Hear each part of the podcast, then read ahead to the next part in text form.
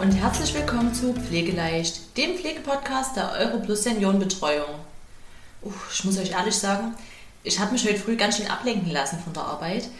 Das darf man gar nicht so laut sagen, aber in der Adventszeit, in der überall alles blinkt und glänzt und in verschiedenen Arten leuchtet, finde ich wunderschön. So was berührt mich wirklich. Es gibt ja generell so Farbtöne, die mir sehr gut liegen, wo ich sage, in denen fühle ich mich besonders wohl. Und das geht dem einen oder anderen oder vielleicht sogar jedem von euch genauso. Aus diesem Grund möchte ich mich heute mit euch über das Thema Farbtherapie unterhalten. Denn Farben haben auch im pflegerischen Bereich wahnsinnig hohe Wirkungsspektren, die einem gar nicht so bewusst sind.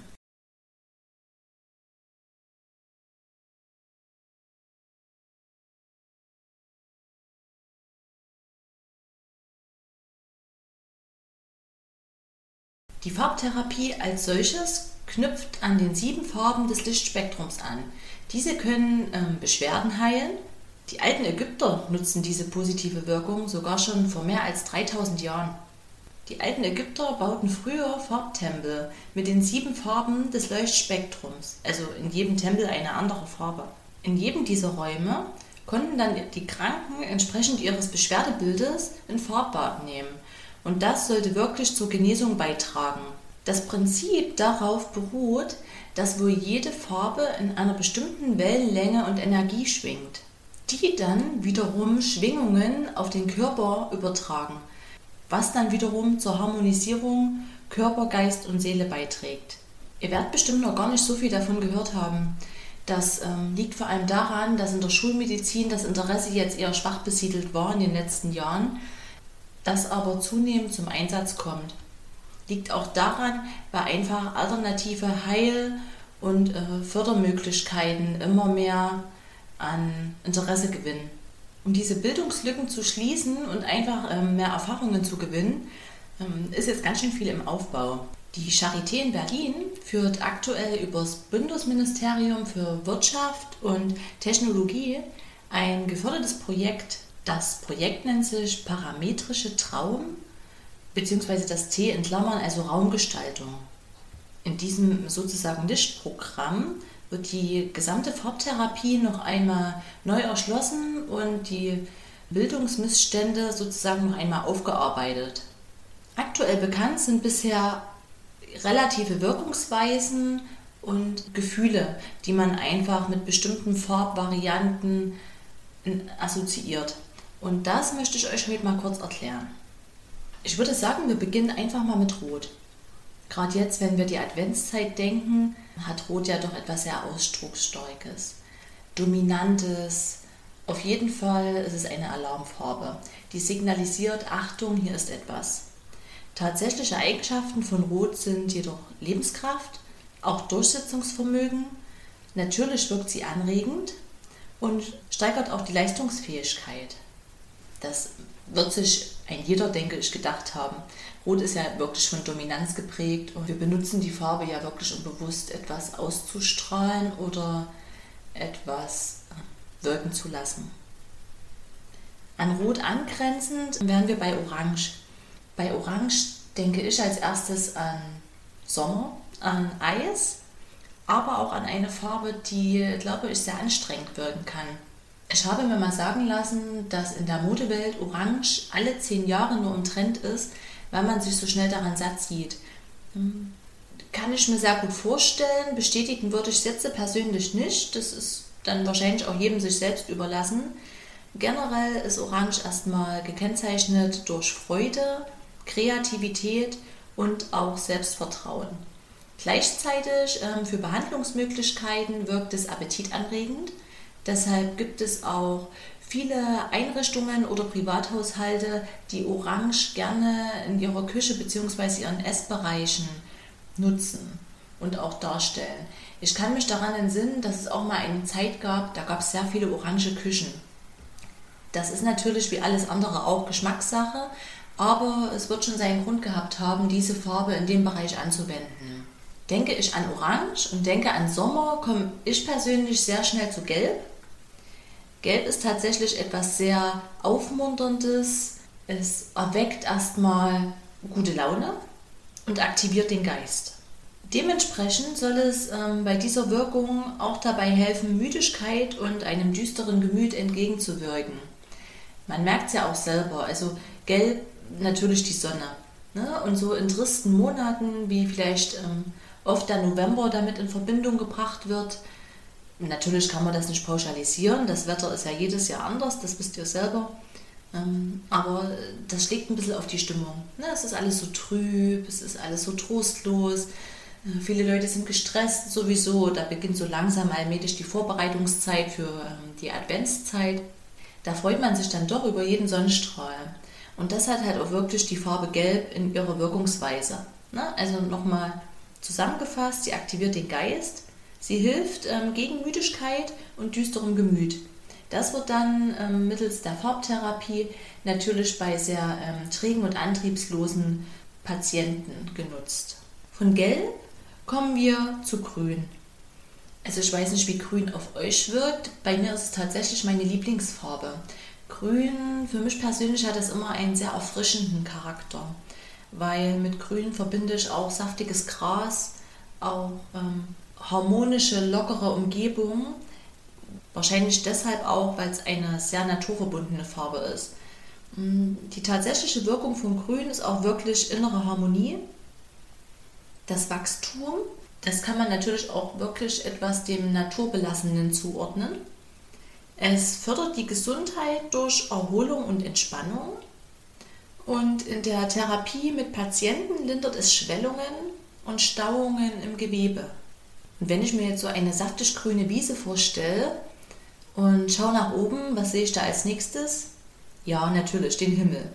Und der Himmel ist blau. Und ähm, es gibt verschiedene Auslegungssachen, wie blau definiert wird. Es gibt ja auch verschiedene Farbtypen von Blau. Und ähm, dies hat auch oft einen sehr kirchlichen ähm, Charakter. Ähm, blau, der Himmel, der Friede, die Ruhe. Das ist tatsächlich ähm, eine Kombination, die auch so niedergelegt wurde. Blau ähm, gilt für Ruhe, Frieden, aber natürlich auch für Treue. Man kann das immer ein bisschen in Verbindung bringen mit Hochzeiten. Da wird hier der Braut etwas Neues angelegt, etwas Geliehenes, auf jeden Fall auch etwas Blaues. Und so sehr im Detail bin ich da ehrlich gesagt nicht. Auf jeden Fall ist Blau mit dabei, weil das auch ähm, im Glauben unterstützt und halt nochmal die Treue in dem Bereich signalisiert. In der Farbtherapie an Patienten ähm, unterstützt es die Entspannung und hilft auch bei Angstzuständen, Schlafstörungen und Herzrasen. Ganz oft nutzt man oder ähm, sieht das auch an Lampen. Viele Farblampen oder Nachttischlampen sind in Blau losgelöst. Ganz einfach, um diese Wirkungsgrade nochmal wirklich zu unterstreichen. Dieser Punkt bezieht sich ähm, aufs generelle Blau. Also ja, wie ich vorhin schon sagte, Blau ist jetzt sehr schwammig ausgedrückt, weil es gibt einfach wirklich ähm, zwischen hell und dunkelblau und ähm, Mischverhältnissen wie Türkis oder anderen eine Vielzahl an Möglichkeiten. Aber was im Lichtspektrum ähm, dieses Kreises noch mit unterteilt wird, ist dann das Mitternachtsblau, das Indigo. Das hat eine richtige Verinnerlichung im Sinne der Beruhigung. Ne? Also soll dementsprechend auch wirken, beruhigend, aber nicht ähm, beruhigend im Sinne der Schlafförderung wie das normale Blau, sondern ähm, beruhigend und kühlend bei Krämpfen, Blutungen und Schmerzen. Heißt, das soll so ein bisschen ähm, diesen Schockzustand auslösen. Ähm, man kann das sehr gut daran erkennen, ähm, bei Unfällen ist es ja oft so, dass so eine Schockstarre entsteht. Ne? Und wenn ich jetzt so an Blau denke, zum Beispiel diese Kühlpads, ne? ähm, die sind dann kühlend. Also auch ein Kühlpad ist bewusst blau gefärbt und nicht zum Beispiel rot. Ne? Es ist ja wirklich so, dass der Körper oft ähm, durch die Psyche reagiert. Und das wird mit solchen Sachen auch nochmal verdeutlicht. Und von Blau ähm, kommt man natürlich zur siebten und letzten Farbe im Lichtspektrum, die aufgeschlüsselt ist, und das ist Violett. Violett ist ein Zeichen für die Nächstenliebe und soll auch der Kirche nach ähm, Buße tun. Also man verkörpert das Buße-Tun mit Violett. Therapie wird es ähm, zur Förderung der Sensibilität genutzt und hilft auch bei der Klärung von Problemen. Außerdem unterstützt gerade ähm, in anderen Bereichen der Pädagogik, zum Beispiel die Konzentration. Als erstes hätte ich da jetzt im Bild ähm, eine Psychotherapie oder eine ähm, anderweitige Therapie mit ähm, violett oder lilafarbenen Möbel, in so ein Sitzpolster oder so. Ich kann mir das schon gut vorstellen, dass das alleine die Wirkung als solche schon beruhigt. Na, dass man sich dann eher auf den Gegenüber konzentriert, ähm, da besser im Gespräch begleitet wird ne? und ähm, dem Gesagten auch mehr Glauben schenkt. Ob dem wirklich so ist, das äh, können natürlich nur die Fachleute beurteilen, ähm, die dann das Ergebnis solcher Therapien auch wirklich auswerten. So, jetzt wissen wir erstmal, was ist eine Farbtherapie und ähm, welche Wirkung haben welche Farben auf unseren Körper bzw. auf unsere Seele. Als nächstes würde ich euch gerne mal erzählen, was es denn für Möglichkeiten gibt.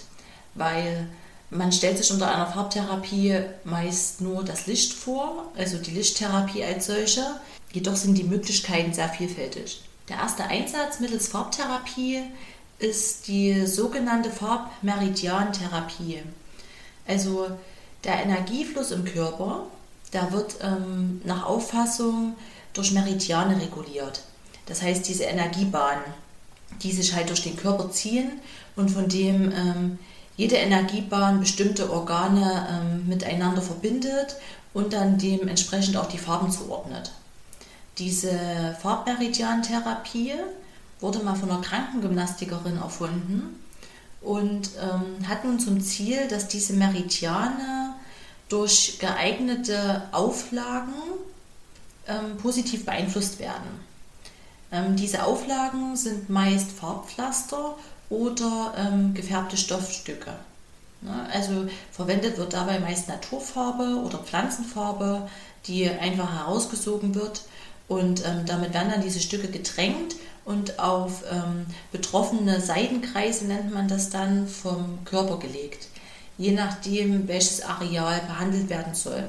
Diese Therapie wird ähm, ganz unterschiedlich genutzt zum einen entsprechend der Farbe bei Funktionsschwächen bestimmter Organe oder aber auch ähm, zur Beruhigung der Überreaktion von ähm, bestimmten, ja, ähm, bestimmten, nicht Organen, aber von bestimmten Empfindungen ne, oder Allergieneigungen. Ersetzt natürlich keine Allergietherapie oder ähm, Immuntherapie in diesem Sinne. Außerdem soll die besonders gut wirken bei Schmerzbeschwerden sowie zur Krankheitsprävention. Eine ganz andere Methode ist dann wieder die Farbpunktur. Die bezieht sich auch lokal auf bestimmte Punkte am Körper bzw. Areale. Die ähm, orientiert sich auch ähm, an den Behandlungspraktiken der Farben. Also es wird auch hierzu wieder eine gewöhnliche Akupunktur benötigt. Also das ist eine Kombinationstherapie sozusagen. Man hat ähm, die normale Akupunktur einfach ein bisschen in der Weiterentwicklung ausgedehnt. Ne? Ähm, das ist auch von einem Heilpraktiker. Die führen ja meist auch diese Akupunkturen durch. Und ähm, die Punkte, die bei der Akupunktur behandelt werden, werden gezielt noch mit ähm, den gebündelten Farblicht bestrahlt, ähm, welches in der Wirkungsweise ähm, ja, sich ähm, diese bestimmten Akupunkturareale am Körper werden zudem noch gezielt bestrahlt. In der Farbe, äh, deren Wirkungsweise dann halt gewünscht ist. Ne? Das ähm, Verfahren kann zur traditionellen Akupunktur verwendet werden. Diese Farbpunktur wird ähm, sehr häufig angewendet bei ähm, Bronchitis oder generellen Entzündungen, auch Lebererkrankungen oder Muskelverspannungen. In der ähm, Behandlung von chronischen Patienten ganz oft bei Schlafstörungen oder Nervosität sowie auch Rheuma. Eine weitere Möglichkeit der Farbtherapie ist die Maltherapie. Das ist gleichzusetzen mit dem Begriff des therapeutischen Malens und besteht jetzt weniger in der gezielten Anwendung von den Farben, die auf den Patienten wirken, sondern eher daraus, den Patienten entsprechende Farben anwenden zu lassen. Also man hat dazu auch wieder zwei Möglichkeiten. Einmal die anthroposophische Maltherapie. Die besteht darin, dass die Farben als abstrakte Wesenheiten zwischen Licht und Finsternis verstanden werden. Also dass man immer ein aktives Erleben des Patienten auf die Farbe bezieht zwischen hell und dunkel. Ich kann mich erinnern, dass ich mal gehört habe, dass gerade in Position des Justizvollzugs und auch auf Polizeibehörden in den Bewerbungsverfahren solche Malübungen durchgeführt worden sind, um einfach herauszukristallisieren, wie reagiert welcher Bewerber in diesem Sinne auf welche Ereignisse. Ne? Ist er eher so, dass er zu den dunkleren Farben greift oder zu den helleren Farben? Ne? Das soll dann zur Reinigung der Seele beitragen, weil im Nachgang, also das dann wahrscheinlich eher nicht in einem Bewerbungsverfahren, aber in der wirklichen Therapie, soll das dann einfach ähm, die Seele reinigen. Dazu werden dann halt auch Aquarell- und Pflanzenfarben genutzt. Ne? Wo ähm, die Möglichkeit ist, zum Beispiel mit Licht oder Licht durch Gelb aufzuzeigen. Ne? Oder dunkel zum Beispiel durch Blau zu erforschen. Ne? Also da knüpft es in dieser anthroposophischen Maltherapie eher an die Lichtverhältnisse an. Dann hat man noch die Option in der Maltherapie der tiefen psychologischen Maltherapie. Der Patient in dem Falle bekommt eine ganze ähm, Palette von Farben zur Verfügung gestellt. Ne? Also die sieben Farben meist des Lichtspektrums. Man erweitert den Kreis einfach nicht, weil es nicht die gewünschte Wirkung hat. Ne? Oder bestimmte Wirkungen anderer Farben noch nicht so wirklich, ähm, noch nicht so wirklich belegt sind. Ne? Also man bekommt diese Farbpalette hingestellt und es wird einfach ähm, gewünscht, dass bestimmte Sachen die thematisiert werden, von dem, der, also von dem Patienten gemalt werden sollen. Und daraus wird dann, ähm, dadurch, dass das eine unbewusste symbolische Darstellung ist von dem Patient, wird dann daran herausgefiltert, welche seelischen Vorgänge in ihm zugrunde liegen oder vor sich gehen. Ne? Zusammen wird dann im Anschluss mit dem Therapeuten das auch nochmal gedeutet und ähm, eine Gesprächstherapie erfolgt. Ne? Wenn man solche Therapien macht, darauf kommen wir dann auch gleich nochmal, sollten das auch speziell ausgebildete Mitarbeiter in diesem Bereich tun, weil man kann ja als Laie sehr viel in irgendwelche gemalten Bilder interpretieren oder versteht die falsch. Und somit kann man dem Patienten gegenüber überhaupt gar keine objektive Einschätzung bieten. So, dann gibt es noch ähm, die Farbtherapie mittels Lampen oder Leuchten. Das ist wahrscheinlich auch das gängigste und bekannteste. Ich hatte es heute schon mal erwähnt, dass ein jeder schon mal diese Farblampen gesehen hat, ob auch in der eigenen Wohnung oder in Einrichtungen. Es gibt rote Farblampen, blaue Farblampen. Diese werden dann bewusst eingesetzt. Es gibt auch Leuchten, wo die Farbe reguliert werden kann, auch nochmal von hell zu dunkel und auch nochmal die verschiedenen Farbspektren. Diese Therapie wird dann ähm, sehr gerne für die Raumgestaltung genommen und auch möglich in der Nahrungsmittel- bzw. Ernährungstherapie. Da heißt es dann, dass die bestimmten Lebensmittel aufgeladen werden mit einer äh, vorher abgesprochenen definierten Farbe. Und das ist natürlich auch bei Getränken denkbar, wobei da maßgeblich ist, ähm, stilles Wasser zu verwenden oder Heilwasser. Eine andere Möglichkeit ist auch noch zum Beispiel ähm, das Farbbad, wenn das Wasser sozusagen aufgeladen wird im Rahmen der Farbtherapie. Das kann tatsächlich auch mit Licht erfolgen. Kennt man das ja oft mit diesen ähm, Sprudelbädern, die ähm, das Wasser färben. Ne? Auch das hat bestimmte Hintergründe und heilsame Effekte, je nach welcher Farbe man sich entscheidet. Auch da entscheidet ihr das ja auch selbst und auch bewusst, entweder je nach Geruch, aber selbst der ist auch einer typischen Farbe zugeordnet. Und demnach greift ihr ja auch ins Regal in Drogeriemärkten und wählt euch bestimmte Packungen heraus, weil ihr einfach sagt, ach, ich brauche was Entspannendes oder Manch anderer ähm, ist ein großer Freund von Lavendel und da hat man wahrscheinlich auch automatisch gleich eine violette Packung in der Hand. Ne? So werden die Sachen vorab auch schon konzipiert, dass einfach die Wirkung der Farbe entsprechend angepasst ist, beziehungsweise andersrum. Was vielleicht für die äh, gerade Betreuungseinrichtungen, ähm, ob jetzt in der vollstationären Pflege oder in anderen sonderpädagogischen Einrichtungen auch noch sehr interessant ist, ist die ähm, Farbe zum Sehen und Anfassen. Davon habe ich tatsächlich auch schon gehört. Das führen auch Therapeuten und Heilpraktiker an ihren Patienten bewusst durch. Und zwar lassen die ähm, Gegenstände berühren, die eine bestimmte Farbe haben. Also die werden natürlich auch wieder vorab vom Therapeuten ausgewählt.